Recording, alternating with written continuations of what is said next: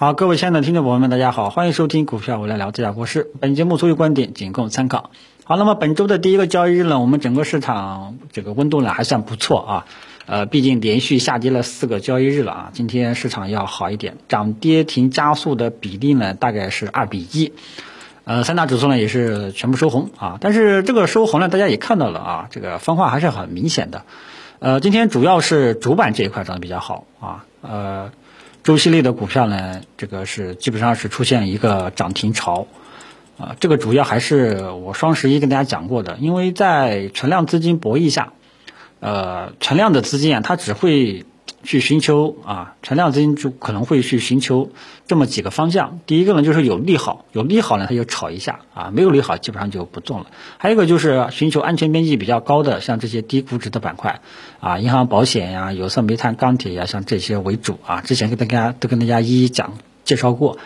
然后呢，就是去一些业绩比较稳定的，像喝酒、吃药、家电这些核心资产，时不时的去布局布局，低吸低吸啊。基本上资金呢只会啊去这么几个方向啊。只不过说今天呢，周期股呢呃出现了一个爆发。那么周期股呢出现爆发的原因呢不得而知啊，我也不知道它为什么。虽然我我之前上周跟大家讲过，双十一跟大家讲过，这个市场存量资金呃有会有一部分资金会往这一块。啊，安全边际比较高的这些低估值的板块去靠，但是今天爆发，我我也是没有想到，估计有什么利好吧？嗯，其实这个中午呢，我还跟大家发了一个微博，我说，呃，当前整个市场的估值是在二十九倍啊，二十九倍，历史最高是在八十多倍啊，当前的估值呢是在二十九倍，呃，二零二零一九年的一月份。啊，那时候估值也是比较低的，那时候好像，呃，是在二十一吧，我这个记不清了。当前的这个估值呢是在二十九啊，给大家说一下啊，这估值呢说高也不高，说低也不低啊。尤其是像银行啊，银行安全，银行这个板块，其实跟你讲，这个估值是整个行业是最低的，安全边际呢是最高的啊。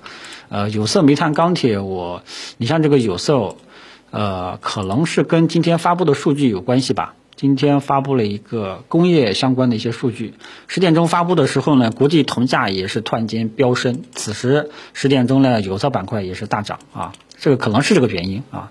呃，虽然我只能说市场方向，我作为一个嘴盘呢，已经是给大家指明了一个方向，但是出现这种爆发，这个就就就说不清了啊，因为有时候这这个市场啊。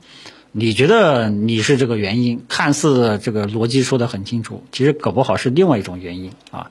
就像我们历史学家一样，对吧？历史学家通过你说他有没有亲身经历过古时候，他是没有的，他是都是根据一些呃历史的一些遗物啊去推断、去猜测，对吧？但是大家呢，呃，大部分人们对历史学家的包容性呢还是比较强的。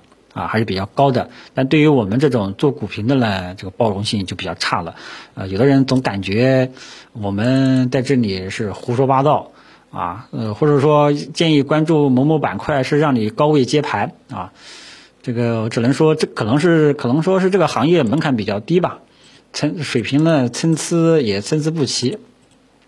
反正这个就大家就自己自己看着办啊啊，所以呢，就是说我们。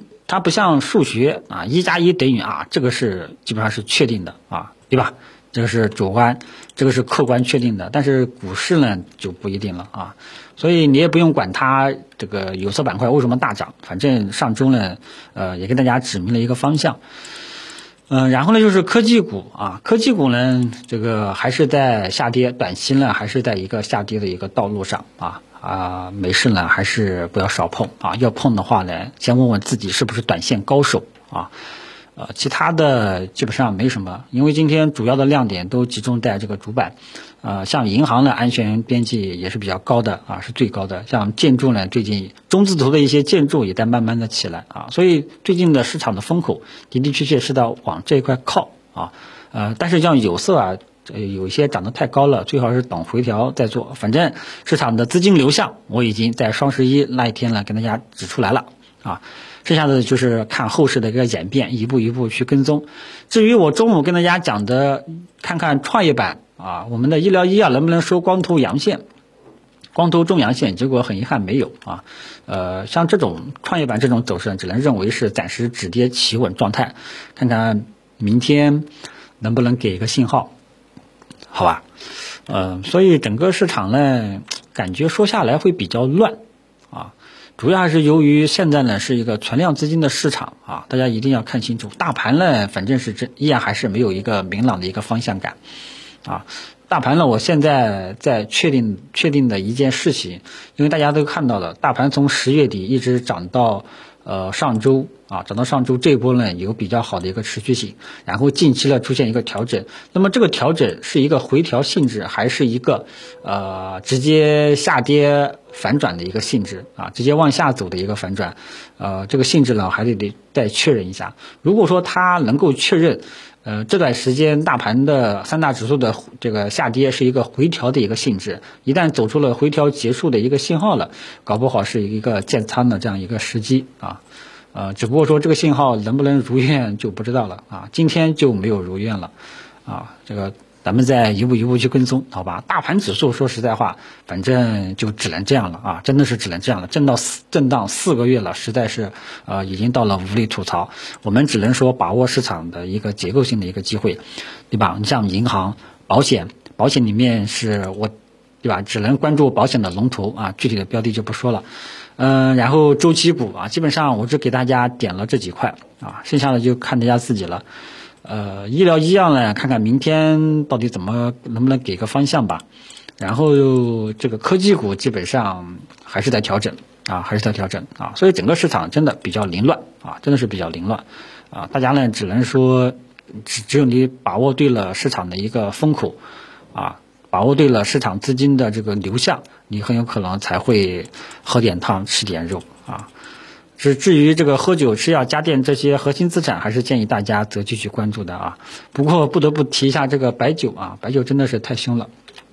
本来还以为这个啊白酒三四线的这些标的会继续调整，结果今天依然还是出现还是大涨啊。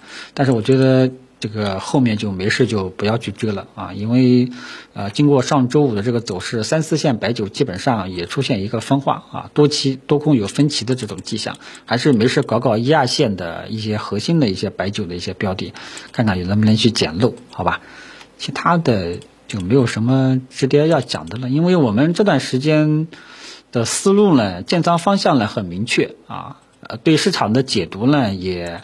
呃，也基本上也到位了啊，只不过说大盘呢，真的是很气人啊，真的是很无赖，迟迟也没有一个方向感，没有一个方向感的话，我们就只能说去做做结构性的一些机会了啊。像汽车板块呢，我也跟大家指出来了，汽车板块呢，由于这个在美国上市的三家标的呢，基本上也是见顶了啊，多多少少会影响国内的呃整车制造这一块，大家到时候呃暂时规避一下。其他的就没有什么了。最主要的呢，还是希望大家能够看清楚，当前市场是个存量资金的市场，存量资金的状态。啊，牛市大家都知道买啥啥涨，对吧？熊市大家也知道买啥啥跌。啊，那么结构性的牛市呢？啊，结构性的市场呢，就这种。啊，就一部分存量资金在里面折腾折腾，今天搞搞这个，明天搞搞那个。如果说这个大家。多头这个认知度高，可能搞这个的持续性呢会好一点，啊，就就这么一种状态，好吧？其他的基本上都是短线，啊，短线难度还是比较大的，大家自己看着把握了啊。我只能说尽量去带大家去做那种持续性相对来讲比较好的。呃，今天就跟大家聊到这里吧，啊，后面呢看看看明天，看看明天我们的中小板、创业板能不能走出一个回调结束的一个信号吧。大的方向依然还是没有出来的啊，反正我是这么认为啊，今天就不再啰嗦了，谢谢大家。